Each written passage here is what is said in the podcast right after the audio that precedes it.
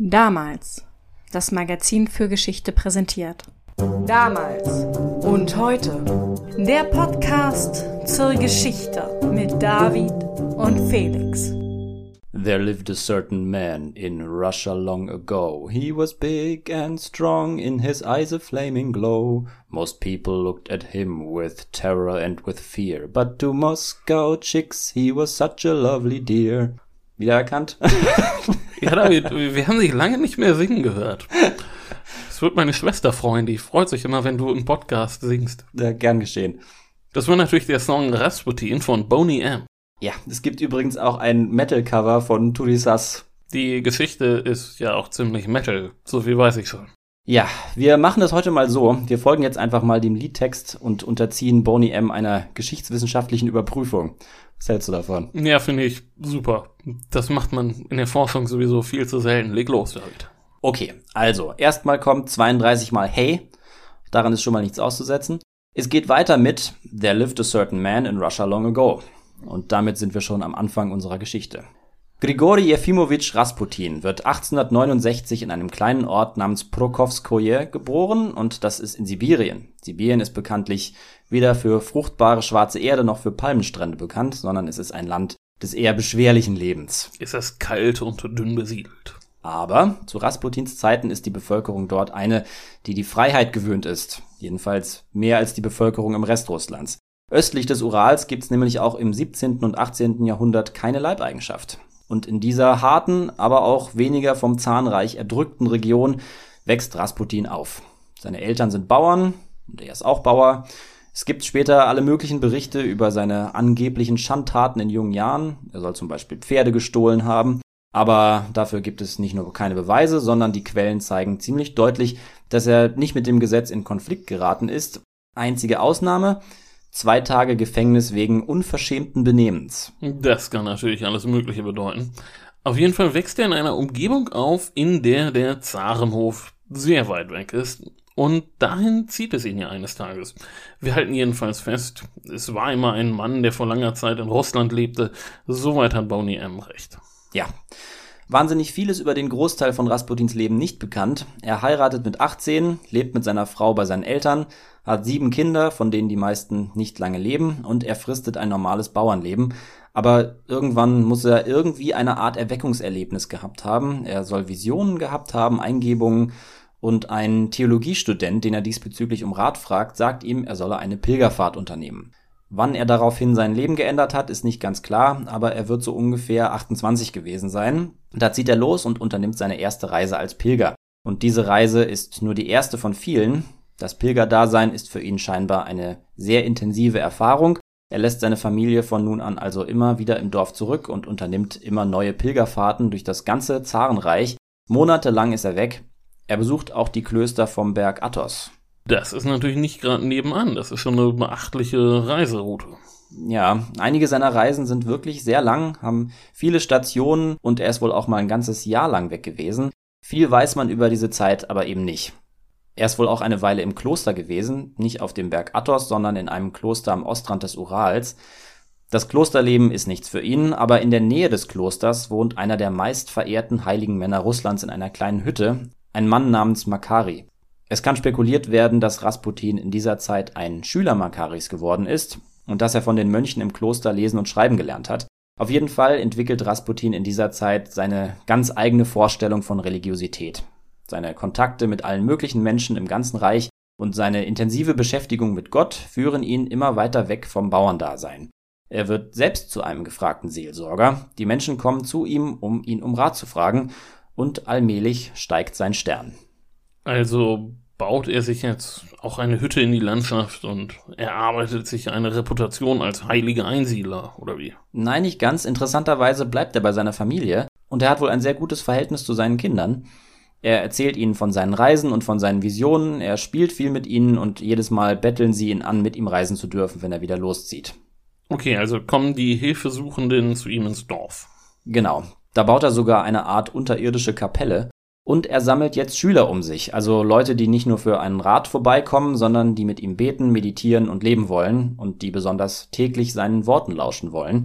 Rasputin hat nämlich eine ganz außergewöhnliche Ausstrahlung gehabt und er zieht die Zuhörer in seinen Bann. Das bringt uns zurück zu Boney M., wenn ich mal weiter rezitieren darf. He was big and strong, in his eyes a flaming glow. Rasputin ist tatsächlich recht groß, wenn auch eher hager, wie man auf den Bildern gut sehen kann. Und seine Augen sind wirklich sowohl von seinen Bewunderern als auch von seinen Gegnern als besonders außergewöhnlich hervorgehoben worden.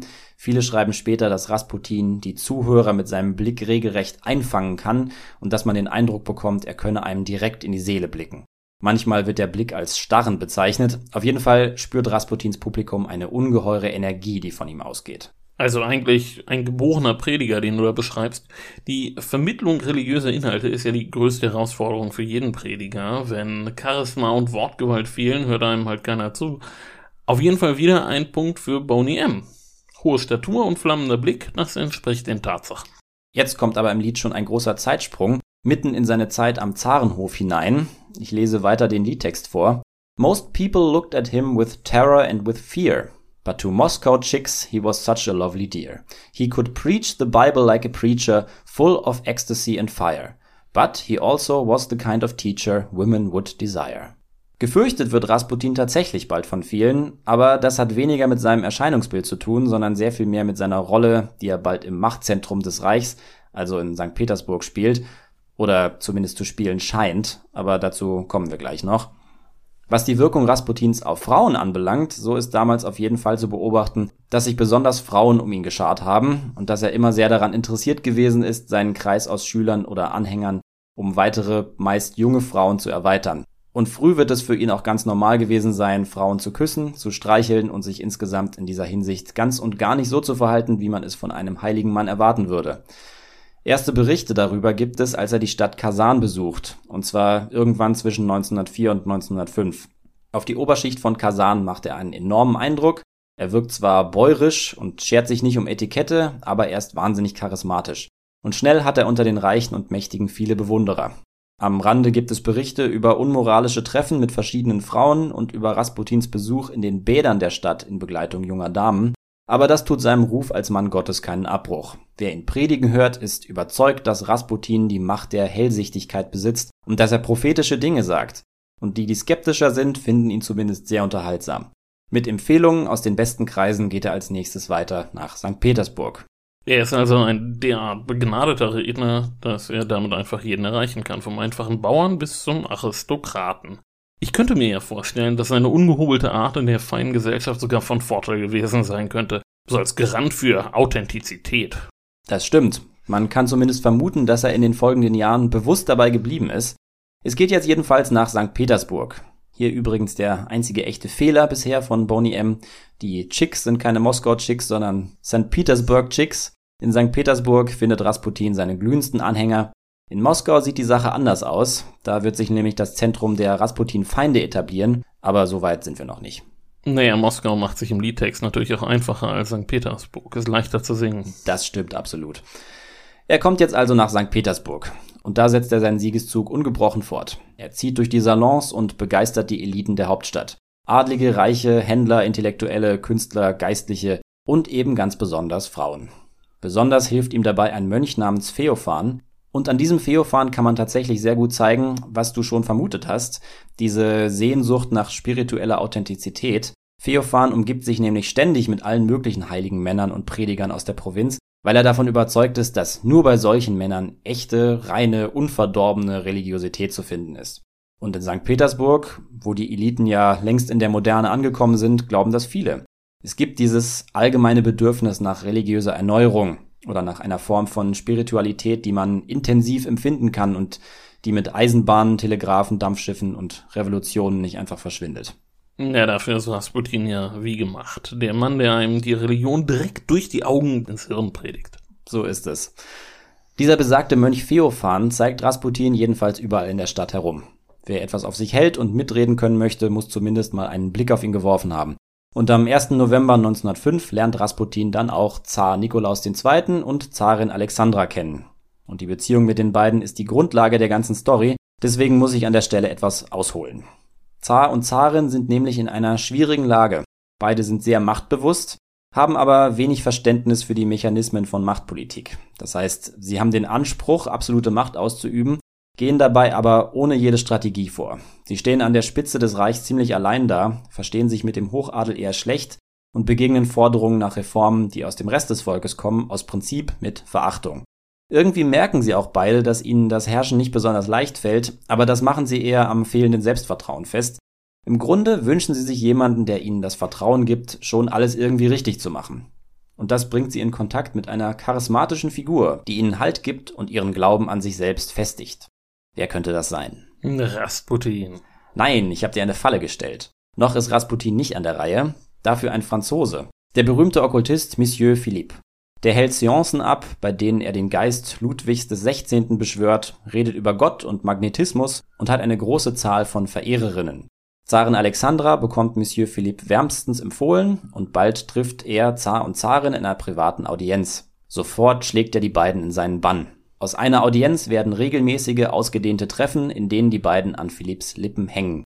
In ihren Aufzeichnungen kann man lesen, dass sie in kürzester Zeit völlig abhängig von dem Okkultisten werden. Das kriegen auch französische Politiker mit, die darüber völlig entsetzt sind. Und entsetzt sind nicht nur die, sondern ganz besonders die Mitglieder der Zarenfamilie und der Regierung in Russland. Plötzlich ist irgend so ein dahergelaufener Scharlatan engster Berater vom Zar und scheinbar nimmt Philipp auch schnell Einfluss auf politische Entscheidungen. Verstehe, das klingt so, als wäre es für Charaktere mit gewissen Fertigkeiten nicht besonders schwer, sich im Zarenpalast festzusetzen. Aber für die herrschende Elite rund um Nikolaus und Alexandra muss das sehr besorgniserregend gewesen sein. Und man kann sich nicht einfach irgendwelche Außenstehenden, so mir und dir nichts ins Zentrum der Macht holen und da mitmischen lassen. Genau das ist das Problem. Die Schwester Alexandras und Mutter und Schwester von Nikolaus versuchen alle, das Herrscherpaar von der Schlechtigkeit Philipps zu überzeugen, aber sie stoßen auf taube Ohren. Es ist Zar und Zarin scheinbar auch völlig egal, dass die öffentliche Wahrnehmung dieser Beziehung zu Philipp eine Katastrophe ist. Sie haben den Standpunkt, dass ihnen niemand vorschreiben darf, was sie zu tun und zu lassen haben. Das ist ihr eben erwähnter Anspruch, sich nach niemandem zu richten. Sie erliegen dem Irrtum, dass Herrschaft dadurch absolut wird, dass man alle Faktoren außer dem eigenen Willen einfach ignoriert. Das ist ja schon eigenartig. Die beiden stammen immerhin aus alten Herrscherfamilien und müssten diese Basics ja eigentlich vermittelt bekommen haben. So eine Naivität kann man sich als Staatenlenker normalerweise nicht lange leisten. Das ist richtig, aber der Okkultist ist scheinbar stärker. Im Grunde erzählt er den beiden natürlich das, was sie hören wollen. Und zwar in erster Linie erstens, dass sie jede Reform im Keim ersticken müssen und zweitens, dass die Zarin bald einen Thronfolger gebären wird. Alexandra wird dann auch schwanger, oder zumindest scheint es so. Es stellt sich bald heraus, dass es eine Scheinschwangerschaft ist, aber auch diese Enttäuschung kann den Bann nicht brechen. Politiker und Fürsten bitten den Zaren, Philipp loszuwerden. In diesen Kreisen gehen auch schon Verschwörungstheorien um, denen zufolge Philipp ein Werkzeug der Juden oder Freimaurer sei, die den Zar kontrollieren wollen. Ich erzähle das deswegen alles, weil sich hier manches ankündigt, was dann später um ein Vielfaches vergrößert bei Rasputin wieder auftaucht. Jedenfalls schaffen es die Philipp-Gegner doch irgendwie, den Zaren so weit zu kriegen, den Okkultisten wegzuschicken. Wahrscheinlich ist dafür die Intervention Johannes von Kronstadts notwendig, das ist der wichtigste Kirchenmann in Russland zu der Zeit. Philipp muss seine Koffer packen, aber er verspricht dem zutiefst betrübten Herrscherpaar nochmal die baldige Geburt eines Thronfolgers. Und diesmal wird Alexandra wirklich schwanger, und als dann mit Alexei wirklich ein Thronfolger geboren wird, sind Zar und Zarin davon überzeugt, dass Philipp damit etwas zu tun hat. Hatte er denn damit zu tun? Nur auf vielleicht andere Weise? Ich beziehe mich nur auf die Gerüchte, die dann später über Rasputin in Umlauf sind. Bei Boney M sind wir auch schon beim Refrain angekommen. Rara Rasputin, lover of the Russian Queen. There was a cat that really was gone. Zu deiner Frage, nein, solcher Art war weder die Beziehung der Zarin zu Philipp noch ihre Beziehung zu Rasputin. Aber die Gerüchte sind der Kern der ganzen Rasputin-Story. Und die Unfähigkeit des Herrscherpaars zu verstehen, was für desaströse Folgen solche Gerüchte haben können. In Bezug auf Philipp ist es den Mahnern noch irgendwie gelungen, den Zar zu überzeugen, aber Philipp ist eben nur der Anfang vom Lied gewesen. Dann kommt jetzt also wirklich Rasputin ins Spiel. Ja. Philipp hat Nikolaus und Alexander nicht nur versprochen, dass ihnen bald ein Thronfolger geboren wird, sondern auch, dass ihnen bald ein neuer Freund, ein neuer Lehrer und Ratgeber erscheinen würde. Sie sind also seit Philipps Weggang immer auf der Suche nach dem nächsten charismatischen Magier oder Gottesmann. Oh weia, das ist für Rasputin natürlich eine Steilvorlage. Das ist es allerdings. Es gibt noch einige andere heilige Männer, die gern Philipps Nachfolge antreten würden. Ein kurzes Intermezzo gibt es mit Midgar, dem heiligen Narren, bekannt auch als der Näselnde, der immer gemeinsam mit einem Übersetzer auftritt, der seine Laute für alle Zuhörer in verständliche Sprache übersetzt. Aber Midgar hat den Job nicht lange. 1905 ist, wie gesagt, Rasputin der Star in St. Petersburg und so landet er auch bei Zar und Zarin. 1905 ist ja sicher auch ein Jahr gewesen, in dem sie wirklich eine starke Schulter gebraucht haben. Da brodelt es ja gewaltig im Land. Die Revolution setzt zum Sprung an. Ja, und der russisch-japanische Krieg ist gerade spektakulär in die Hose gegangen. Der russisch-japanische Krieg ist übrigens eine faszinierende Angelegenheit. Vielleicht kommen wir auf den auch nochmal irgendwann zurück. Ja, jedenfalls brennt die Hütte und du hast ganz recht, Zar und Zarin sehnen sich nach einem neuen Freund wie nie zuvor. Dazu kommt, dass der Thronfolger Alexei Bluter ist. Diese Krankheit ist die allgegenwärtige Sorge der Eltern und oft fühlt sich ihr Leben an, als würde jeden Moment alles auseinanderbrechen.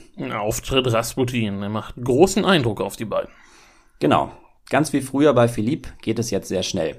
Rasputin wird ihnen nicht nur als Mann Gottes vorgestellt, sondern auch als Heiler. Und er tut, was er am besten kann. Er blickt in die Seelen der beiden und sagt ihnen, dass der Zar herrschen und das Volk sich fügen muss. Er sagt ihnen also, was sie hören wollen. Ja. Von nun an wird Rasputin immer wieder in den Palast eingeladen. Zar und Zaren können gar nicht genug von seiner Gesellschaft bekommen. Sie schreiben einander, wie großartig sie Rasputin finden, und er lernt auch die Kinder der beiden kennen. Währenddessen geht sein Aufstieg in St. Petersburg immer weiter. Besonders der Kreis seiner Verehrerinnen wächst, und Gerüchte um seinen Umgang mit Frauen nähren bald Gerüchte, er sei ein Sektierer. Die Leute erzählen sich von Orgien und von zahllosen entehrten Aristokratinnen. Womit wir auch schon beim zweiten Teil des Refrains wären. Ganz recht. Rara Rasputin, Russia's greatest love machine. It was a shame how he carried on. Na dann fühl Boney Emma auf den Zahn. Tja, ganz falsch ist die Darstellung wohl wirklich nicht. Sogar seine Tochter, die immer ein sehr gutes Verhältnis zu ihrem Vater gehabt hat, hat sinngemäß gesagt, Rasputin hätte nichts anbrennen lassen. Berichte von richtigen Orgien dürften allerdings eher übertrieben sein, und einige seiner wichtigsten Anhängerinnen hatten wohl auch keine sexuelle Beziehung zu ihm, zu denen gehört auch die Zarin. Aber Rasputins engster Kreis füllt sich mit Frauen, mit denen er tatsächlich auch Sex hat, und das wohl teilweise sehr ungeniert. Wenn auch nicht vor aller Augen, so doch im Nebenzimmer. So trinkt dann der Rest der Gesellschaft Tee zu Sexgeräuschen, bis Rasputin wieder mit der Erwählten auftaucht und seine Predigten über Gott und die Liebe fortsetzen kann. Es sei an dieser Stelle schon mal gesagt, dass es sehr, sehr schwer ist, halbwegs verlässliche Aussagen über die Motive der Beteiligten zu treffen. Von denen, die Rasputin eher kritisch gesehen haben, liest man, dass er wohl seine Ausstrahlung genutzt hat, um Frauen auszunutzen. Und so ganz falsch ist das wohl auch nicht. Aber was man ihm eher nicht zuschreiben kann, ist Kalkül oder Betrug. Er hat einen sehr festen Glauben und er ist wohl wirklich davon überzeugt, dass alles, was er so treibt, zu einem spirituellen Leben dazugehört. Er hat wohl wirklich daran geglaubt, dass man die Seele nur retten kann, wenn man sie der Sünde aussetzt. Das sagt er immer wieder und genau solche Sprüche erwecken beim wachsamen Zuhörer auch den Verdacht, Rasputin könne ein Sektierer sein. Diese Sicht gibt es nämlich in einigen Sekten zu der Zeit. Das würde dann ja bedeuten, dass er Probleme mit der Kirche bekommt. Oder ist er schon so fest im Zahnpalast verwurzelt, dass ihm keiner mehr irgendwas kann? Naja, beides. Bischof Antonin ordnet eine Untersuchung an, bei der überprüft werden soll, ob Rasputin Sektierer ist oder nicht. Das findet aber in seiner sibirischen Heimat statt, nicht in St. Petersburg. Weil in seinem Heimatdorf ist Rasputin auch immer wieder längere Zeit, immer mit mehreren Frauen. Stört das denn nicht irgendwie das Familienleben? Scheinbar nicht. Bischof Antonin sammelt jedenfalls jetzt Berichte über Rasputin und er bittet lokale Geistliche um ihre Einschätzung. Außerdem gibt es da Briefe von Frauen, die sich zu Rasputins Verhalten geäußert haben. Die Summe der Aussagen ist die, dass Rasputin sich stets christlich verhält, soll heißen, dass er in allen Gebeten, Ritualen und so weiter nicht vom kirchlichen Brauch abweicht, dass er aber eben ein sehr untypisches Zusammenleben mit einer Frauengruppe wechselnder Zusammensetzung pflegt. Es folgt eine Hausdurchsuchung samt Verhören der Bewohner, aber neue Beweise treten dabei nicht zutage. Das Ergebnis ist, dass eine weitere Untersuchung empfohlen wird, diesmal unter der Leitung eines Sektenexperten, aber aus irgendeinem unbekannten Grund ist dann plötzlich Schluss. Die Untersuchung bleibt stecken und man kann annehmen, dass die Reißleine im Zahnpalast gezogen worden ist. Da hat man wahrscheinlich zunächst gar nicht mitbekommen, was da in Sibirien los war. Und als Rasputin denn von seinem Leid berichtet, tritt der Palast dann in Aktion. Kriegen die Leute denn mit, dass gegen Rasputin ermittelt worden ist? Klar, in seinem Heimatdorf sind viele sowieso misstrauisch geworden und fragen sich, was da in Rasputins Haus eigentlich los ist. Aber auch in St. Petersburg kann man davon erfahren, das tut Rasputins unaufhaltsamer Aufstieg aber keinen Abbruch. Das Ganze trägt sich nebenbei bemerkt Ende 1907 zu. Da ist er also schon zwei Jahre mit Zar und Zarin vertraut. Das ist ja schon eine gute Zeit. Weht den beiden denn jetzt schon der gleiche Wind ins Gesicht wie damals zu Zeiten von Monsieur Philippe? Du hattest das ja irgendwie angekündigt schon. Ja, schon. Aber es ist noch nichts im Vergleich zu dem, was noch bevorsteht. Ein bisschen anders ist die Lage außerdem schon. Olga, Nikolaus Schwester, findet zum Beispiel, dass Rasputin genauso unmöglich ist wie vorher schon Philipp, aber als sie sieht, wie Rasputin mit dem Thronfolger Alexei umgeht, ist sie überzeugt, dass er tatsächlich in der Lage ist, die Krankheit des Jungen mit Gebeten zu bekämpfen. Außerdem gibt es viele Kirchenleute, die begeistert hinter Rasputin stehen, also ganz anders als bei Monsieur Philippe. Aber dabei bleibt es nicht ewig. Und jetzt Werbung. Wir möchten euch heute auf einen anderen Podcast aus dem Konradin Verlag hinweisen. Im Bild der Wissenschaft Podcast spricht der Wissenschaftsjournalist Tim Schröder mit Wissenschaftlerinnen und Wissenschaftlern über spannende Fragen aus verschiedensten Forschungsbereichen. Wie kann die Wissenschaft helfen, die Herausforderungen unserer Zeit zu meistern? Was werden die nächsten großen Innovationen? Und was gibt es auf der Erde und im Universum noch zu entdecken? In der ersten Folge geht es um Hacking und die Frage, wie man sich vor Hackerangriffen schützen kann. Die könnt ihr jetzt auf allen Podcast-Plattformen hören. Einfach nach Bild der Wissenschaft Podcast suchen oder ihr findet ihn auch auf der Website wissenschaft.de. Und weiter geht's. 1908 nimmt die Gerüchtedichte zu. Eine Oberhofmeisterin erzählt in royalistischen Kreisen, dass Rasputin die Zarin regelmäßig besucht und dabei den Hintereingang benutzt, um nicht auf den Besucherlisten zu erscheinen. Da muss die Gerüchteküche ja bald überkochen. Das ist unvermeidbar. Einige Royalisten sind darüber gar nicht glücklich, weil solches Gerede natürlich wahnsinnig schädlich für den Hof ist aber viele andere lassen sich von solchen Überlegungen nicht abbringen. Ne, Tratsch macht ja auch Spaß und gehört zum Hof auch irgendwie immer mit dazu. Aber er führt denn eben auch schnell zu Verschwörungstheorien und dergleichen. Es wird dann wirklich schnell ernst. Der Palastkommandant Wladimir Dejulin fürchtet, Rasputin könnte ein Terrorist sein und schaltet General Alexander Gerasimov ein. Gerasimov ist der Chef der Geheimpolizei von St. Petersburg und der soll jetzt erschnüffeln, was es mit diesem Rasputin wirklich auf sich hat. Die Polizisten werden also auf die Pirsch geschickt, und was sie berichten, führt Gerasimov zu dem Schluss, dass Rasputin im Palast nichts zu suchen hat, auch wenn Rasputin sicher kein Terrorist ist. Er wendet sich also an Premierminister Piotr Stolypin, damit der sich wiederum an den Zar wendet. Da landet die Sache ja wirklich gleich ganz oben. Aber so wie wir Nikolaus und Alexandra heute kennengelernt haben, dürfte sie die Meinung des Premierministers noch wenig tangiert haben. Nein, da liegst du natürlich ganz richtig. Der Zar will von den bösen Worten über Rasputin nichts hören, das sei alles seine Privatangelegenheit und gehe niemanden was an. Also wirklich genau wie damals, als die Leute ihm den Okkultisten ausreden wollen. Ja, das wiederholt sich jetzt. Wir hatten es ja schon gesagt, aber es ist schon verrückt, wie es möglich sein kann, dass der Zar von Russland sich nicht im Klaren darüber ist, wie wichtig das Image ist, das er seinem Land präsentiert. Das ist doch Herrscherwissen für Anfänger. Absolut, eigentlich ist es kaum zu glauben. Der Premierminister ist auch gar nicht verärgert oder frustriert, sondern einfach total gerührt von der Naivität des Zahn. Er erklärt ihm vorsichtig, aber mit Nachdruck, dass es so einfach leider nicht ist. Die Sache mit Rasputin ist eben nicht nur seine Privatsache, und nachdem er eine Weile mit dem Zahn geredet hat, glaubt er tatsächlich, ihn überzeugt zu haben. Die Geheimpolizei berichtet in der Folgezeit aber, dass die Treffen mit Rasputin weitergehen. Also ist nichts zu machen. Naja, so ganz gehen die Berichte nicht an Zar und Zarin vorbei. Sie wollen natürlich eigentlich das Gegenteil hören. Sie wollen, dass ihre Untergebenen Rasputin genauso großartig finden wie sie. Der Zar bittet also seinen Palastkommandanten und einen Ordonnanzoffizier, Rasputin zu treffen und ihm ihre Eindrücke zu übermitteln. Die beiden kommen dem nach und äußern sich nachher negativ über Rasputin. Aber damit ist die Sache auch erstmal wieder beendet. Zufrieden ist der Zar damit natürlich nicht. Aber fortschicken will er Rasputin auf keinen Fall. Gerasimov, der Chef der Geheimpolizei, überzeugt jetzt Premierminister Stolypin, Rasputin aus der Hauptstadt zu verbannen. Aber Rasputin riecht den Braten und entzieht sich der Geheimpolizei. Er übernachtet immer woanders und sie kriegen ihn nicht zu fassen. Dass er sehr mächtige Verbündete hat, Zar und Zarin inklusive, hilft den Polizisten natürlich auch nicht gerade. Und die beiden treffen ihn auch weiterhin, nehme ich an. Klar. Aber die Zarin startet jetzt auch mal eine kleine Untersuchung. Und zwar schickt sie eine Hofdame mit nach Sibirien, als Rasputin das nächste Mal in sein Heimatdorf reist. Anna Sederholm heißt die junge Frau. Sie ist die Gattin eines Offiziers der kaiserlichen Wache und Rasputin hat versucht, sie in seine Gruppe zu holen. Anna erklärt sich bereit und fährt mit. Und was sie zu sehen bekommt, gefällt ihr gar nicht. Gleich im Zug kriegt sie wohl mit, wie Rasputin sich mit einer der anderen Frauen im Schlafabteil vergnügt. Und auch mit ihr will er Sex haben, aber sie wehrt seine Versuche ab. Der Aufenthalt im Hause Rasputins ist dann auch keine gute Erfahrung. Die Nachbarn haben nur misstrauische Blicke für die Gruppe übrig Anna muss sich immer wieder Rasputins Küssen entziehen und die anderen Frauen finden gar nichts dabei. Anna ist jedenfalls davon überzeugt, dass Rasputin kein heiliger Mann ist, auch wenn sie tatsächlich glaubt, dass er wirklich hell sehen kann. Zu Hause in St. Petersburg erzählt sie das alles der Zarin, aber keine der anderen Frauen bestätigt ihre Version der Dinge und die Zarin schenkt ihr deshalb einfach keinen Glauben. Verstehe, aber wenn auf diese Weise immer mehr Geschichten in Umlauf geraten, bekommen Rasputins Feinde ja auch immer mehr Material, sonst könnte ja auch krass über die Sache wachsen. Aber wenn immer was nachkommt, dann ist Ruhe nicht in Sicht.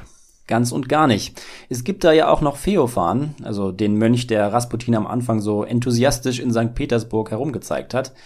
Dem ist, vermutlich auch dank Rasputin, ein steiler Aufstieg vergönnt gewesen. Im Jahr 1909 ist er Bischof und dem frisch gebackenen Bischof Feofan kommen jetzt jedenfalls die ganzen Frauengeschichten zu Ohren und er konfrontiert Rasputin damit. Mit dabei ist auch ein anderer Rasputin-Fan der ersten Stunde, und zwar Benjamin, der später unter Stalin Metropolit der russischen Kirche wird.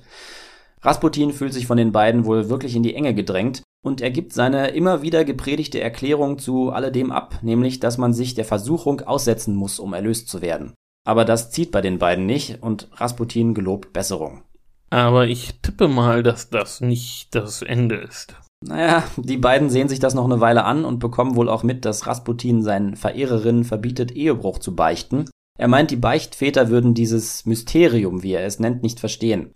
Jedenfalls nehmen Feofan und Benjamin ihn jetzt nochmal in die Mangel. Angeblich bricht er zusammen und gelobt, alles zu tun, was sie wollen, aber auch diesmal ist nach der Konfrontation keine Veränderung zu sehen. Also wendet sich Feofan jetzt an die Zarin und packt aus. Aber er muss feststellen, dass Rasputin die Zarin ganz ausgezeichnet auf das Gespräch vorbereitet hat. Alexandra hat auf jeden Vorwurf eine Antwort und sie lässt sich von keinem Argument aus der Bahn werfen. Das wird ja bei Versuchen dieser Art immer das Problem gewesen sein. Am Ende müssen Zar und Zaren entscheiden, was mit Rasputin passieren soll. Und wenn sie ungebrochen an ihn glauben, ist an dem Punkt eben auch immer Schluss. Das stimmt. Bischof Feofan, Bischof Antonin, Premierminister Stolypin, alle beißen sich die Zähne aus. In den royalistischen Klatsch- und Tratschrunden hört man jetzt immer öfter böse Worte auch über die Zarin, Sie wäre demnach diejenige, die so sehr an Rasputin hängt und der Zar sei einfach zu schwach, um seine Frau in den Griff zu kriegen. Das Thema Rasputin spaltet derweil das Gesinde im Palast. Auch unter den Kindermädchen gibt es Rasputin-Verehrerinnen und solche, die Rasputin widerlich finden. Eines der Kindermädchen beschwert sich sogar bei der Zarin, eventuell beschuldigt sie Rasputin auch der Vergewaltigung, aber die Zarin glaubt ihr nicht. Ein anderes Kindermädchen beschwert sich bei Zar und Zarin darüber, dass Rasputin am Abend allein in die Schlafzimmer der Kinder darf Dabei geht es ihr wohl nicht um die Angst, Rasputin könne den Kindern etwas antun, sondern darum, dass kein falscher Eindruck erweckt werden darf. Auch Gerüchte können dem Ruf der Zahntöchter schweren Schaden zufügen. Klar, das ist ja wieder dasselbe Problem, das Zar und Zaren scheinbar nicht verstehen. Privatsache gibt es an der Spitze der Macht nicht. Der Zar darf keinen Mann zweifelhaften Rufs in die Schlafzimmer seiner Kinder lassen. Gerüchte können auch eine legitime Herrschaft komplett untergraben. Ganz genau, so ist es. Aber der Vorstoß des Kindermädchens bewirkt genau das, was sie verhindern wollte. Jetzt reden erst recht alle drüber. Exakt. Besonders in Moskau werden die Rasputin-Kritiker jetzt immer mutiger. Ganz vorne mit dabei ist Ella, die Schwester der Zarin. Moskau wird jetzt zunehmend zum Zentrum der Rasputin-Gegner und nicht viel später dann auch zum Zentrum der Zarengegner. Insofern hat Boney M. wirklich Unrecht mit den Moskau-Chicks. Ja, die Moskau-Chicks sind weit genug weg, als dass sie Rasputin auf den Leim gehen könnten. In Moskau geht dann auch der Kampf gegen Rasputin richtig los. Im März 1910 erscheint ein Artikel in der monarchistischen Zeitung Moskauer Nachrichten. Darin wird Rasputin als Scharlatan beschrieben, als Hypnotiseur, als habgieriger Lüstling. Der Artikel geht durchaus ins Detail, aber eigentlich ist alles, was irgendwie als Beweis herhalten könnte, erfunden. Der Artikel ist jedenfalls der Startschuss. Überall wird jetzt nachgedruckt, auch die liberale Presse stimmt mit ein, Antizaristische Kreise erkennen früh, dass sich das Thema Rasputin super dazu eignet, indirekt den Zar anzugreifen, und je zahlreicher und aggressiver die Artikel werden, desto wütender wird der Zar. Er verlangt von seiner Regierung, die Presse in ihre Schranken zu weisen, aber so einfach geht das nicht. Es gibt nämlich seit 1905 Pressefreiheit. Ja, wir hatten es ja kurz erwähnt. Im Jahr, als Rasputin in den Zarenpalast kommt, steht es sehr schlecht um die Zarenherrschaft und fast wäre es damals schon vorbei gewesen. Aber der Umsturz lässt sich denn mit Zugeständnissen an das Volk gerade noch so aufhalten. Ja, und dazu gehört auch die Pressefreiheit. Aber dass denn gerade eine monarchistische Zeitung einen Artikel druckt, das wundert mich schon. Tja, es sind eben zuerst die Monarchisten inklusive Zarenfamilie, die als allererste das dringende Bedürfnis entwickeln, Rasputin loszuwerden, weil sie den Imageschaden so fürchten, den seine Anwesenheit im Palast verursacht. Der Herausgeber der Zeitung will dem Zaren einfach die Augen öffnen, aber stattdessen fällt er bei ihm in Ungnade. Na, okay, ich verstehe. Die Pressefreiheit jedenfalls steht dem Zaren jetzt im Weg. Und natürlich findet er keinen Weg drumherum, sondern er rennt sich daran den Schädel ein. Aber jetzt noch nicht. Die erste Presseattacke geht vorüber und Rasputin ist viel unterwegs. Die Geheimpolizei verliert ihn immer wieder aus den Augen. Tatsächlich sieht der Zar und Zarin wohl für ein Jahr gar nicht oder zumindest nur sehr selten. Auch 1911 reist er viel, unter anderem unternimmt er eine Reise ins Heilige Land über Odessa und Konstantinopel und er ist sehr beeindruckt davon, wenn auch genervt von der Kommerzialisierung des Pilgertums und von dem ganzen Merchandise an allen Ecken. Ja, ich war ja vor einigen Jahren in Israel und ich kann versichern, es ist nicht besser geworden. Das besondere Highlight war für mich der Shop am Jordan an der Taufstelle Jesu. Der ist sehr gut ausgestattet. Ich sage mal Kanaa Wedding Wine.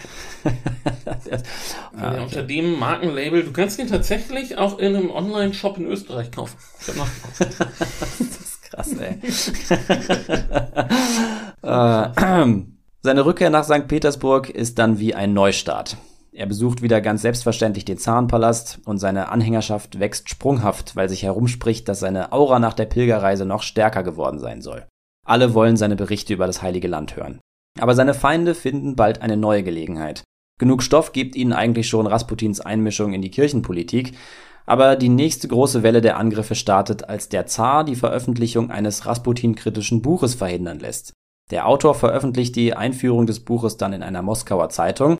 Die Folge sind Hausdurchsuchungen und ein Druckstopp. Ein Schlag gegen die Pressefreiheit. Und damit hat jetzt das Parlament, die Duma, einen erstklassigen Vorwand, sich mit Rasputin zu beschäftigen.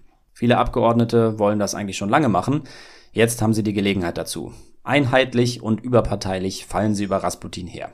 Damit hat sich das Thema ja dann endgültig zum Regierungsskandal gemausert. Im Grunde passiert eben genau das, was die Mana dem Zar immer gesagt haben, aber der war ja beratungsresistent. Ganz genau. Anfang 1912 weiß im ganzen Zarenreich jeder, wer Rasputin ist. Und jeder glaubt zu wissen, was es mit ihm auf sich hat. Jeder Bauer in jedem noch so kleinen Dorf bekommt zu hören, was Rasputin mit den Frauen von St. Petersburg, Zaren inbegriffen, alles so anstellt. Und allmählich wird den Royalisten bewusst, dass das alles sehr böse für den Zar enden könnte. Ella und ihre Moskauer Truppe stellen die öffentlichen Angriffe vorübergehend ein, aber umso intensiver werden die Versuche, den Zar hinter verschlossenen Türen von Rasputins Schlechtigkeit zu überzeugen. Der ganze Hochadel wird mobilisiert. Die Mana geben sich im Zarenpalast die Klinke in die Hand und Untersuchungen gegen Rasputin laufen auf Hochtouren. Die Geheimpolizisten berichten über seine Treffen mit Prostituierten und natürlich kriegen Zar und Zar das auch alles zu hören. Aber sie glauben es nicht oder es ist ihnen egal. Da haben sich jetzt alle Beteiligten in eine Ecke manövriert, aus der sie eigentlich nicht wieder rauskommen können. Jedenfalls nicht gemeinsam und unbeschadet. Also einerseits könnte man sich ja wundern, warum der Zar nicht klein beigibt, aber auf der anderen Seite lässt sich das wohl kaum mit seinem Stolz und mit seinem Selbstbild als Herrscher vereinbaren. So ist es. Aber zwei Dinge muss man noch dazu sagen. Erstens sind sich im Umfeld der Familie alle einig, und zwar Rasputin-Bewunderer und Rasputin-Kritiker gleichermaßen, dass Rasputin den Thronfolger stets mit Gebeten heilen kann, wenn die Bluterkrankheit Alexei gerade mal wieder in Lebensgefahr gebracht hat. Alle Eltern und die meisten Nicht-Eltern werden verstehen, dass das schwer wiegt. Um nicht zu sagen, der Zar würde sein Reich in Flammen aufgehen lassen, wenn er sich so Rasputins Hilfe bewahren kann. Sozusagen. Das wird eben auch dadurch verstärkt, dass Rasputin Zar und Zarin so viel Selbstvertrauen einflößt, an dem es ihnen sonst so mangelt. Der zweite Aspekt, den man sich vor Augen führen muss, ist der, dass viele von Rasputins Feinden ja tatsächlich glauben, dass sich Rasputin im Zarenpalast alles Mögliche herausnimmt, aber das stimmt nicht. Das direkte Umfeld der Zarenfamilie bekommt von den Ausschweifungen nur gerüchteweise zu hören, wenn er zu Besuch kommt, predigt und betet er, er beruhigt und lobt und hat ein großartiges Verhältnis zu den Kindern, besonders zum Thronfolger. Da fällt es dann nicht so schwer, Berichte über Rasputin in den Kamin zu werfen, wenn man ihn selbst ganz anders erlebt. So ist es. Aber du hast natürlich recht, das eskaliert jetzt alles. Die Mana fühlen sich von der Blockadehaltung des Zaren vor den Kopf gestoßen und die Attacken aus der Duma nehmen an Intensität zu. Im linken Spektrum der Duma sieht man schon die Gelegenheit zur nächsten Revolution gekommen. Und dann wird auch die Untersuchung in Sibirien wiederbelebt, bei der eruiert werden soll, ob Rasputin Sektierer ist. Insgesamt keine leichte Zeit für Rasputin. Aber die Untersuchung endet schließlich mit dem Ergebnis, Rasputin ist kein Sektierer, sondern ein guter Christ. Na, dann ist die Show ja vorbei und alle können nach Hause gehen. Die Ironie ist angemessen. Das Untersuchungsergebnis ändert natürlich gar nichts, oder zumindest wenig. Es formiert sich jetzt zwar ein Teil der Presse, der in den Angriffen auf Rasputin linke Angriffe auf den Zaren sieht und Rasputin jetzt verteidigen will, da hilft so ein Freispruch natürlich, aber insgesamt ist es nicht mehr möglich, die Wellen zu glätten. Es entstehen bald die ersten Pläne, Rasputin umzubringen. Der Generalgouverneur von Yalta zum Beispiel möchte Rasputin ermorden lassen, was sein vorgesetzter Minister gerade noch zu verhindern weiß, aber der erste Anschlag kommt dann am 29. Juni 1914. Eine fanatische Attentäterin verletzt ihn schwer mit einem Messer, als er mal wieder in Sibirien ist. Er wird notoperiert und eine Weile glauben viele, er würde es nicht überleben. Losgeschickt wurde die Attentäterin übrigens von einer finsteren Gestalt namens Iliodor, ein fanatischer, rechtsradikaler Ex-Mönch, mit dem Rasputin mal verbündet gewesen ist, bis aus der Verbrüderung Feindschaft geworden ist. Als klar wird, dass dieser Iliodor hinter dem Attentat steht, flieht er ins Ausland und schreibt dort ein Buch über sich und über Rasputin, das das Rasputin-Bild bis heute maßgeblich prägt. Das Buch ist natürlich voll von Geschichten, die zu der Zeit so über Rasputin verbreitet worden sind. Gut, also hat derjenige, der ihn umbringen wollte, zumindest insofern Erfolg, als dass er dazu beitragen kann, Rasputins Ruf nachhaltig und bis zum heutigen Tag zu ruinieren. Ja, und das führt uns auch zurück zu Boney M., die wir inzwischen ein bisschen aus den Augen verloren haben. Lies du mal vor, bitte. Gern. But when his drinking and lusting and his hunger for power became known to more and more people, the demands to do something about this outrageous man became louder and louder. Danke. Bitte, und dann kommt wieder ganz oft Hey. Du siehst, die Gerüchteküche von vor 100 Jahren ist hier eins zu eins abgebildet. Und dass es all diese Geschichten in den Westen geschafft haben, hat eben viel mit besagtem Iliodor zu tun. Einer der größten Förderer von Iliodor im Exil ist übrigens kein geringerer als Maxim Gorki. Aber zurück zur Story. Rasputin liegt zusammengeflickt im Krankenhaus und währenddessen bahnt sich der Erste Weltkrieg an. Rasputin hat eine sehr klare Meinung zum Krieg. Er will ihn in jedem Fall um jeden Preis verhindern. Das hat er schon einmal mit Erfolg getan, oder er hat zumindest engagiert mitgeholfen, und zwar als der mit Russland verbündete Balkanbund der Türkei den Krieg erklärt, im Oktober 1912 ist das gewesen. Da hat Rasputin seinen ganzen Einfluss genutzt, um Russland aus dem Krieg herauszuhalten. Und möglicherweise war seine Stimme für den Zar ausschlaggebend. Jetzt steht jedenfalls der Erste Weltkrieg vor der Tür, und den kann er, Achtung Spoiler, nicht verhindern. Aber er versucht es bis zur letzten Sekunde. Er prophezeit großes Elend, sollte Russland in den Krieg ziehen. Er schreibt dem Zaren, Russland werde im eigenen Blut ertrinken. Das war dann ja wirklich ein akkurater Blick in die Zukunft, muss man wohl sagen. Der Krieg ist ja nicht nur für Russland ein Desaster, sondern auch für den Zar und seine Familie. Ja, das Ende rückt jetzt unaufhaltsam näher. Der Zar lässt sein Land in den Krieg ziehen. Und damit beginnt auch eine neue Phase in der öffentlichen Rasputin-Debatte. Je länger der Krieg dauert, desto mehr wird nämlich gemunkelt, dass Rasputin jetzt erst recht am Drücker sitzt dass er jetzt also durch die ihm hörige Zarin das Reich regiert, während der Zar mit Krieg führen beschäftigt ist. Das steigert bei seinen Gegnern zweifellos die gefühlte Dringlichkeit, ihn loswerden zu müssen. Ja, ihm wird mindestens ein Skandal angedichtet und kurz hat es den Anschein, als würden es Rasputins Gegner schaffen, den Zar von Rasputin zu lösen. Der Zar ernennt nämlich einen gewissen Alexander Samarin zum neuen Oberprokuror, das ist damals eine hohe staatlich-kirchliche Beamtenposition, und dieser Samarin macht ein Vorgehen gegen Rasputin zur Bedingung für seine Ernennung. Der Zar willigt ein. Samarin hängt eng mit den Rasputin-Gegnern in Moskau zusammen und die feiern jetzt natürlich. Mal wieder verfrüht wird da gefeiert, wage ich zu raten.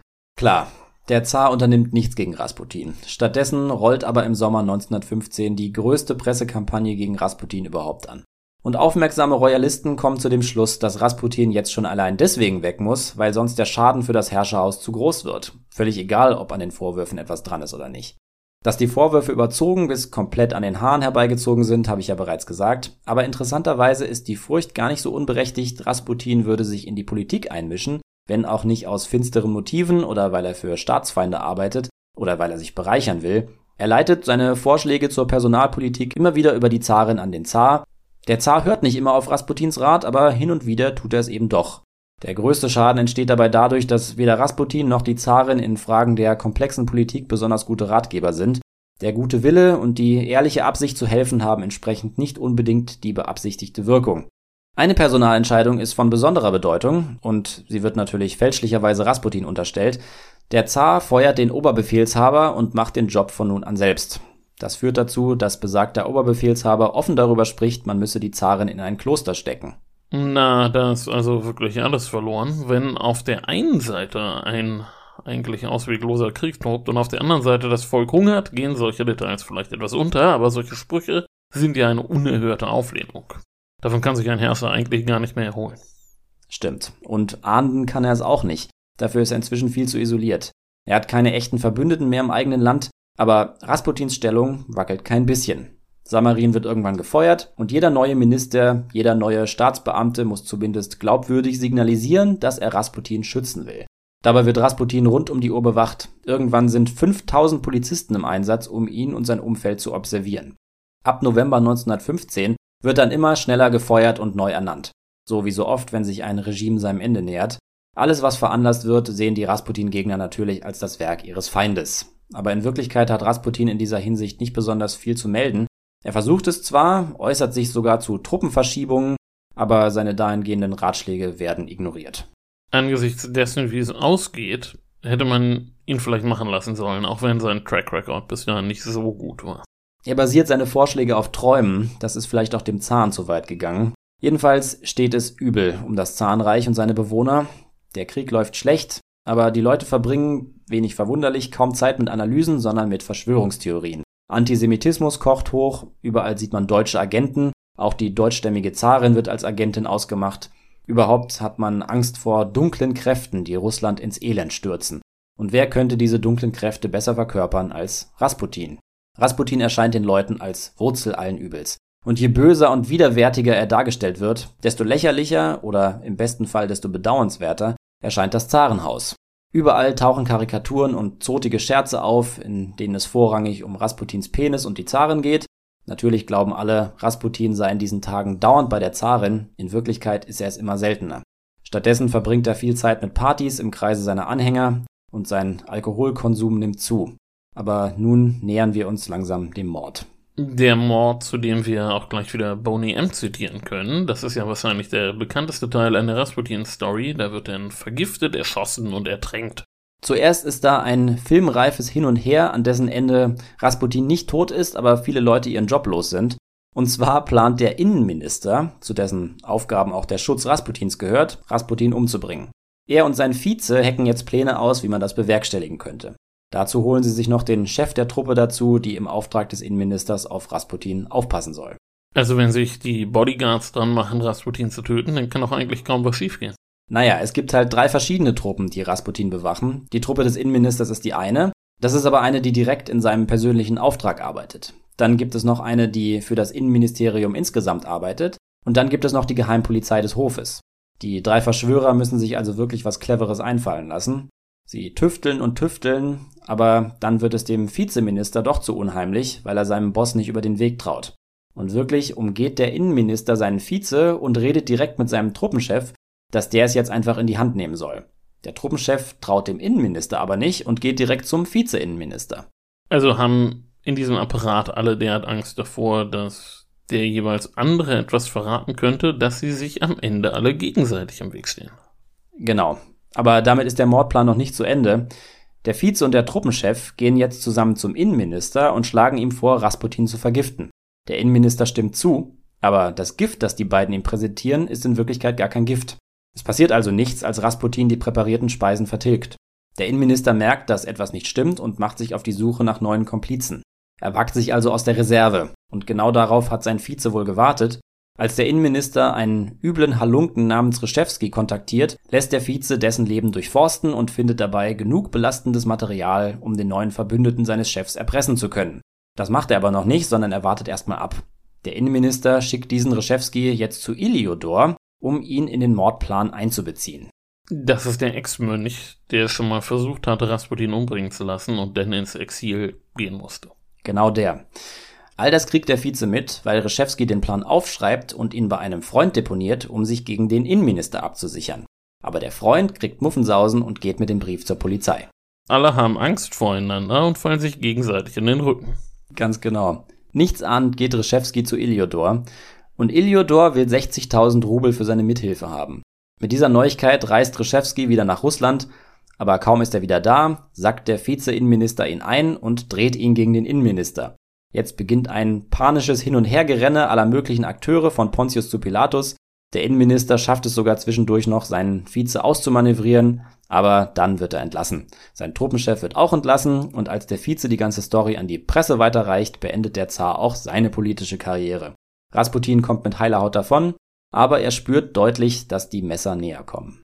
Hat er sich daraufhin denn irgendwie zurückgezogen? Vielleicht mal wieder nach Sibirien? Wobei der erste Mordversuch war ja in seinem Dorf, oder? Ja, richtig. Und nein, er lebt sein Leben weiter. Und mit der Ehefrau von Reshevsky hat er dann scheinbar eine seiner zahlreichen Affären. Der spricht ja jetzt nicht gerade dafür, dass er sich irgendwie einigelt. Wenn man nicht weiß, was man machen soll, macht man am besten das, was man am besten kann. Währenddessen geht jedenfalls der Krieg weiter. Und für jeden Rückschlag wird in der Öffentlichkeit Rasputin verantwortlich gemacht. Es heißt auch, er sei ein deutscher Spion, was nachweisbar Quatsch ist. Andere sehen in ihm ein Werkzeug der Freimaurer oder der Juden, also genauso wie damals schon bei Monsieur Philippe. Das alles hindert Rasputin nicht daran, sich für die einfachen Leute einzusetzen. Er richtet jetzt seine ganze Energie darauf, die Nahrungsmittelversorgung der Armen zu verbessern, aber schon allein deshalb, weil er derjenige ist, der sich dafür einsetzt, werden seine Vorschläge boykottiert. Am Elend der Bevölkerung geht denn ja bekanntlich das Zarenreich zugrunde. Ja, aber selbst wenn der politische Wille da gewesen wäre, Rasputin in seinem Vorhaben zu unterstützen, hätte das wohl nicht mehr viel gebracht. Rasputin hat überhaupt so alle möglichen Ideen zur russischen Luftwaffe, zur polnischen Autonomie, er ist dagegen, zum Armeedienst von Methodisten und so weiter, aber das ist meistens ziemlich realitätsfern. Dabei hilft es nicht, dass es ihm mental nicht gerade gut geht, was man angesichts seiner Lage ja auch gut verstehen kann. Er trinkt mehr und mehr und hat oft depressive Stimmungen, der nächste Anschlag kommt nicht viel später. Eine Frau will Rasputin erschießen, aber dann kann sie es doch nicht und gibt ihm den Revolver. Sie sagt, sie hätte ihren Fehler erkannt, als sie ihm in die Augen gesehen hat. Die Stimmung, die da jetzt jahrelang gegen ihn aufgebaut worden ist, muss ja auch eigentlich immer häufiger gewillte Mörder hervorbringen. Wenn Millionen Leute glauben, dass Rasputin das Land in den Abgrund reißt, dann wird sich früher oder später doch jemand finden, der abdrückt. So sieht das auch Rasputin. Die Hysterie im Land wird auch immer schlimmer. Das neueste Gerücht ist, dass Rasputin und die Zarin Drogen benutzen, um den Zar gefügig zu machen. Das geht bis in den Hochadel. Da wird wirklich gefordert, der Zar müsse gegen seine Frau vorgehen. Zu sagen, dass Rasputin umgebracht werden müsste, gehört inzwischen schon fast zum guten Ton. Wir kommen damit allmählich zum Ende. Ist heute mal etwas länger geworden. Dazu kommen wir wieder zu Boney M. Folgendermaßen geht es weiter. This man's just got to go, declared his enemies. But the ladies begged, don't you try to do it, please. No doubt this Rasputin had lots of hidden charms. Though he was a brute, they just fell into his arms. Soweit ist das sicher etwas vereinfacht dargestellt, aber auch nicht völlig falsch. Genau, und es geht weiter wie folgt. Then, one night, some men of higher standing set a trap they're not to blame. Come to visit us, they kept demanding, and he really came. Die Men of Higher Standing, die sich zusammenfinden, um Rasputin zu töten, sind genauer gesagt Fürst Felix Yusupov, Großfürst Dimitri Pavlovich, der erzreaktionäre Duma-Abgeordnete Purischkewitsch und Leutnant Sergei Suchotin. Großfürst Dimitri ist ein Cousin des Zaren und das Motiv der Verschwörer ist klar. Für sie ist Rasputin das Böse selbst. Alles andere ist nur konsequent. Im November legen sie genau fest, wann was wo passieren soll. Als Tag für das Attentat wird der 16. Dezember festgelegt. So unausweichlich, wie sich der Untergang des Zarenreichs inzwischen für viele anfühlt, so unausweichlich kommt Rasputin auch das eigene baldige Ende vor. Am 2. Dezember ist sein letztes Treffen mit dem Zaren. Normalerweise segnet Rasputin den Zar immer am Ende ihrer Treffen, aber diesmal bittet Rasputin den Zar stattdessen ihn zu segnen. Das macht der Zar auch. In den Tagen vor dem Mord ist Rasputin sehr düsterer Stimmung. Täglich erreichen ihn Todesdrohungen und Warnungen. Aber wie kommt es denn, dass er sich in die Höhle des Löwen wagt? Weil ich greife jetzt mal vor, er wird ja nicht verschleppt, sondern er geht freiwillig zu seinen Mördern. And you really came, singen Boney M. Warum macht er das? Er wird ja wohl gewusst haben, dass das jetzt nicht gerade seine Freunde sind. Tja, das ist gar nicht so leicht zu sagen. Yusupov ist derjenige, der ihn einlädt, und den kennt Rasputin tatsächlich persönlich. Yusupov ist mit einer von Rasputins Anhängern befreundet oder befreundet gewesen, und Rasputin hatte wohl mal den Ehrgeiz, Yusupov in seinen Kreis zu holen. Als er dann auf ihn zukommt und ihn einlädt, will er vielleicht die Chance nutzen, Yusupov doch noch von sich zu überzeugen. Wichtiger könnte gewesen sein, dass Yusupov Rasputin angekündigt hat, er würde ihm bei der Gelegenheit seine Frau Irina vorstellen. Rasputin weiß, dass Irina sehr schön ist und hat große Lust darauf, sie kennenzulernen. Naja, das ist natürlich Eine denkbar einfache Erklärung. Trotzdem hast du natürlich recht. Und es gibt einige in seinem Umfeld, die ihm von einem Besuch bei Yusupov abraten. Er geht trotzdem hin. Und was dann passiert, weiß man nicht genau. Zur allgemein bekannten Version nochmal Boney M. Rara Rasputin, lover of the Russian queen, they put some poison into his wine. Rara Rasputin, Russia's greatest love machine, he drank it all and he said, I feel fine. Rara Rasputin, lover of the Russian queen, they didn't quit, they wanted his head. Rara Rasputin, Russia's greatest love machine, and so they shot him till he was dead. Genau das ist die Geschichte. Erst wird er vergiftet, dann erschossen und nochmal erschossen und dann sogar noch ertränkt. Du erinnerst dich, dass viele der heute erhaltenen Geschichten über Rasputin auf seinen gescheiterten Mörder Iliodor zurückgehen. Hier ist es dasselbe in Grün. Die Ereignisse der Mordnacht schildert nämlich Yusupov in einem Buch. Und in dem stellt er es so dar, als hätten er und seine Verbündeten da mit einem Dämon gerungen, den man kaum umbringen kann. Also war alles in Wirklichkeit deutlich weniger spektakulär. Wahrscheinlich taucht er dort auf und wird schlicht erschossen.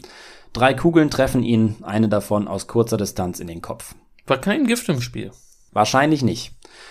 Und dann stellen sich die Mörder beim Verwischen der Spuren so blöd an, dass ihnen die Polizei sofort auf die Schliche kommt.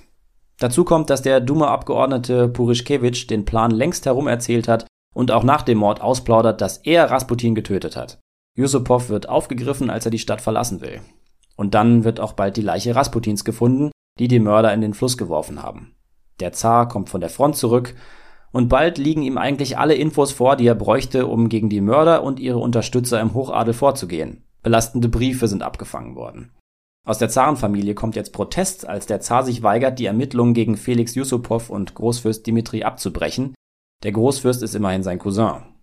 Der Zar wird also nicht um Verzeihung gebeten, sondern ist es vielmehr ganz selbstverständlich, dass ein Mitglied der Familie Romanov nicht einfach einer polizeilichen Untersuchung unterzogen werden darf, weil irgendein sibirischer Bauer erschossen worden ist. Das ist die vorherrschende Perspektive bei den Romanows. Der Zar lässt sich jedenfalls nicht bremsen. Und letztlich entscheidet er, Dimitri an die Front zu schicken, womit er die ganze Familie komplett überrumpelt und schockiert. Aber der Zar ist längst in keiner Position mehr, wirklich zum Gegenschlag auszuholen, an der Front wird Dimitri als Held gefeiert und den anderen Mördern geht es ähnlich. Der Zar hat keinen Rückhalt mehr und muss davon absehen, wirklich spürbare Strafen auszusprechen. Mehr als Hausarrest kommt dabei nicht heraus. Mit der Versetzung Dimitris an die Front rettet der Zar seinem Cousin vielleicht sogar das Leben. Weil die Revolution jetzt nicht mehr lange auf sich warten lässt. Die Februarrevolution spült das Reich davon. Ja, und damit verschwindet nicht nur die Monarchie, sondern auch der letzte Schutz gegen die vollständige und omnipräsente Dämonisierung von Rasputin. Ganz selbstverständlich glauben die Menschen daran, dass er nicht nur mit der Zarin, sondern auch mit ihren Töchtern Sex gehabt hat. Die Leute glauben zu wissen, dass sich die Blumen auf seinem Grab in gelblichen Schleim verwandeln. Es dauert auch nicht lange, bis seine Leiche ausgegraben und wahrscheinlich im Polytechnischen Institut verbrannt wird. Gleichzeitig beginnt die Jagd auf seine wichtigsten Anhänger, die teilweise üble Torturen über sich ergehen lassen müssen. Die Kirche säubert ihre Reihen von Würdenträgern, die ihren Aufstieg Rasputin verdanken oder zumindest irgendwie mit seinem Einfluss in Verbindung gebracht werden. Soldaten kommen in Rasputins Heimatdorf und plündern sein Haus. Für seine Familie bricht eine wirklich düstere Zeit an. Ein wirklich tragisches Finale. Und seine Vertrauten im Zarenpalast erwartet auch ein übles Ende, wie wir wissen. Ja, als die Zarenfamilie eingesperrt wird, machen die Wärter regelmäßig Witze über die Zarin und Rasputin und lassen keine Gelegenheit aus, über Rasputins Penis zu reden. Die Wände beschmieren sie mit pornografischen Darstellungen der beiden. Und als der Zar, die Zarin und ihre Kinder schließlich alle erschossen, ausgezogen, in einen Schacht geworfen und von Granaten zerrissen werden, finden ihre Mörder unter ihren letzten verbliebenen Habseligkeiten, die sie am Körper getragen haben, Amulette von Rasputin. Bis zum Schluss haben sie die Schutzartefakte bei sich getragen. Ihr Glaube an ihn war bis in den Tod absolut und unerschütterlich. Ja, eine faszinierende Geschichte, David. Wir haben natürlich noch die letzte Zeile von dem Boney M Song vergessen. Those Russians. Ja. Gut, David, mit dieser letzten Zeile von Boney M wollen wir jetzt aber abgeben an Stefan Bergmann, der uns erzählt, was im aktuellen Damalsheft steht. Genau. Im aktuellen Titelthema blicken wir auf das erste deutsche Parlament, die Nationalversammlung in der Frankfurter Paulskirche. Die ist am 18. Mai 1848, also vor 175 Jahren, erstmals zusammengetreten. Von weg, das Ganze könnte vielleicht etwas nach einem drögen Parlamentsjubiläum klingen. Es ist aber tatsächlich ziemlich spannend und auch wichtig. Ein Beispiel. Sie kennen ja das oft zitierte etwas schiefe Bild von der verspäteten deutschen Nation. Wer also verstehen will, warum der deutsche Nationalstaat, und um den geht es natürlich, erst relativ spät im 19. Jahrhundert die internationale Bühne betritt, der wird in dieser Geschichte fündig. Na, dann erzählen Sie mal. Ja, man muss sich Folgendes vorstellen. 1848 bricht in Frankreich die Februarrevolution aus. Die Franzosen gehen auf die Barrikaden und jagen den sogenannten Bürgerkönig Louis Philippe davon, dem eine breite Volksbewegung erst in der Revolution von 1830 auf den Thron geholfen hatte, der aber die Erwartungen der Menschen verfehlte. Die Zweite Republik wird ausgerufen und im März 1848 springt der revolutionäre Funke über den Rhein nach Deutschland. Warum geschieht das? Das passiert ja nicht einfach so. Dafür muss man noch weiter zurückgreifen. Schon während der Befreiungskriege gegen Napoleon war in den deutschen Staaten eine breite, bürgerlich grundierte Nationalbewegung entstanden, die 1815 nach dem Ende der französischen Herrschaft darauf hoffte, dass sich die Unterstützung im Kampf gegen Napoleon in einer verstärkten gesellschaftlichen und politischen Beteiligung niederschlagen würde. Aber auf dem Wiener Kongress wurde stattdessen mehr oder minder eins zu eins die Macht der Könige und Fürsten wiederhergestellt. Forderungen nach demokratischer Teilhabe in den Jahren danach, spätestens seit den sogenannten Karlsbader Beschlüssen 1818, wurden zunehmend autoritär unterdrückt. Aber bekanntlich sind die Gedanken frei. Und lassen sich nicht unterdrücken. Genau. Viele Schriftsteller, zum Beispiel Heinrich Heine, gingen in dieser Zeit des Vormärz, also der Zeit von etwa 1815 bis 1848, notgedrungen irgendwann nach Frankreich, wo das geistige Klima freier war. Aber auch beispielsweise Handwerker auf Wanderschaft brachten demokratisches Gedankengut von dort mit. Und so brauchte es nicht viel, um 1848 auch in Deutschland diejenigen in Wallung zu bringen, die sich einen geeinten deutschen Nationalstaat wünschten, in dem das Volk in irgendeiner Form an der Regierung beteiligt sein sollte. Okay, und was genau passierte dann? Im Schnelldurchgang vielerorts in den deutschen Staaten gibt es Aufruhr. Die teils gut organisierten und vorbereiteten bürgerlichen Reformkräfte lassen den Fürsten ihre Märzforderungen zukommen, berufen ein Vorparlament ein und ertrotzen sich die Wahl eines Nationalparlaments, das eine neue Verfassung entwerfen und verabschieden soll. Die Wahlen finden tatsächlich statt und am 18. Mai tritt die Nationalversammlung, wie schon gesagt, in der Paulskirche zusammen, rund 600 Parlamentarier. Moment, und das machen jetzt Könige und Fürsten mit. Sind die gekrönten Häupter über Nacht zu Anhängern der Demokratie geworden? Natürlich nicht. Aber das ist das Faszinierende an dieser Periode. 1848, 49, vor allem aber 1848, scheint einiges möglich gewesen zu sein. Im Frühjahr 1849 veränderte sich die Machtbalance ja schon wieder zugunsten der alten Ordnung. Aber für einige Monate sah es 1848 so aus, als sei das Ende der ständischen Gesellschaft ausgemachte Sache. Wie wir wissen, sollte es ja danach noch bis 1871 dauern, bis der deutsche Nationalstaat aus der Taufe gehoben wurde, nach dem siegreichen Krieg gegen Frankreich, und bis 1919, bis das Ganze als Republik endlich ohne einen Throninhaber gelang, nach dem schrecklichen Ersten Weltkrieg und dem Ende des Kaiserreichs. Na, als Historiker soll man ja eher nicht spekulieren, was gewesen wäre, wenn, aber. Aber in diesem Fall würde es richtig Spaß machen, das stimmt. Man stelle sich vor, es hätte schon 1849 auf der Grundlage der verabschiedeten Verfassung eine vom Parlament kontrollierte Regierung gegeben, einen deutschen Nationalstaat mit Freiheitsrechten, freier Presse, unabhängiger Justiz. Die Bürger waren bereit, der Adel keineswegs. Woran lag es denn also, dass die Nationalversammlung letztlich scheiterte? Naja, Könige und Fürsten der deutschen Staaten waren zwar kurzzeitig geradezu starr vor Schreck über die Bürger und ihren Aufruhr. Sie hatten gesehen, was in Frankreich geschah. Es erschien ihnen also als einzige Chance, etwas von ihrer Macht zu erhalten, wenn sie Zugeständnisse machten. Daher die Wahl der Nationalversammlung. Aber in Wirklichkeit taten sie alles, um wieder ans Ruder zu kommen. Was machen Sie im Heft aus diesem ganzen Geschehen? In insgesamt sechs Artikeln zeigen wir zunächst ausführlich auf, wie sich die hier schon kurz skizzierte Lage entwickelte. Danach widmen wir uns beispielhaft einigen der Parlamentarier. Die Bandbreite der Typen und Anliegen ist wirklich spannend. In der Paulskirche entstanden damals auch die heute üblichen und bekannten politischen Begrifflichkeiten von links und rechts, indem sich bestimmte Gruppierungen zu Fraktionen zusammenfanden und eine Sitzordnung etablierten. Frauen waren unter den Abgeordneten wahrscheinlich noch nicht. Frauen durften weder selbst wählen noch in die Nationalversammlung gewählt werden. Der Druck der Frauenbewegung auf ein Frauenstimmrecht entwickelt sich ja erst Mitte der 1850er Jahre und steigt dann in Richtung Jahrhundertwende weiter an. Aber am Beispiel zweier mutiger Publizistinnen, die wir vorstellen, wird deutlich, dass auch Frauen diesen Prozess engagiert begleiteten. Und wie geht's weiter? Wir schildern ausführlich das Agieren der Nationalversammlung, die tatsächlich eine Verfassung verabschiedete, eine Regierung bildete und versuchte, die anvisierte konstitutionelle Monarchie umzusetzen, leider vergebens.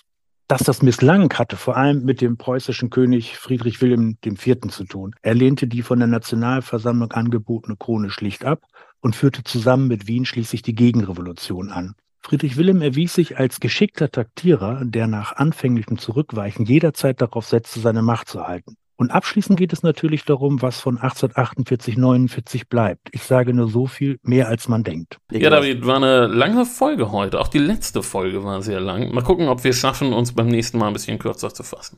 Das hängt hauptsächlich von dir ab. Was kommt denn dann?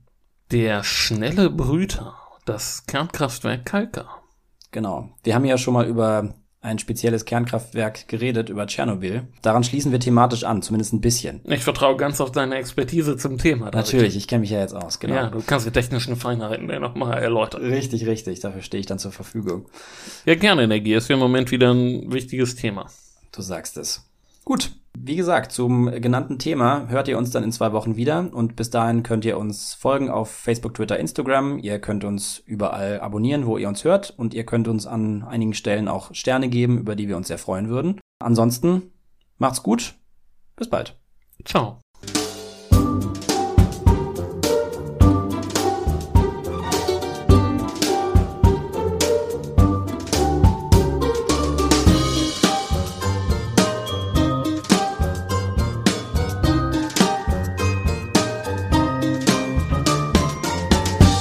Weht den beiden denn jetzt schon der gleiche Wicht ins.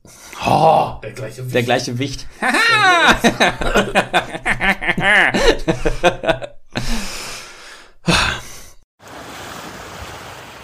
He ruled the Russian land and never mind the Tsar. But the Kasachok, he danced really wunderbar. Ja, seid gegrüßt allerseits. Nochmal. Ist eine lange Folge geworden. Jetzt melde ich mich gleich nochmal. Diesmal aber nicht vom Arbeitsplatz aus, sondern vom Strand. Ich liefere euch eine Strophe hinterher und sag noch ein paar Takte dazu. Zeile 1 hat es gleich in sich. Er beherrschte Russland und kümmerte sich nicht um den Zar. Ihr habt die Folge ja gerade gehört. Das ist Quatsch. Aber diese Behauptung gibt natürlich hundertprozentig die öffentliche Meinung im Zahnreich der Zeit wieder. Das war ja der Grund, warum Rasputin so verhasst gewesen ist. Er hat das Land nicht regiert und er hat es auch nicht versucht, aber, und jetzt springe ich zu Zeile 3 der Strophe, in all affairs of state, he was the man to please. Also in allen Staatsangelegenheiten war er derjenige, den man zufriedenstellen musste. Und das ist jetzt zumindest nicht völlig falsch. Ich habe in dem korrespondierenden Damals-Artikel eine Episode vorkommen lassen, in der Rasputin einen adligen Politiker runtermacht, weil er der Meinung ist, dass der nicht genug für die Nahrungsmittelversorgung der Armen tut.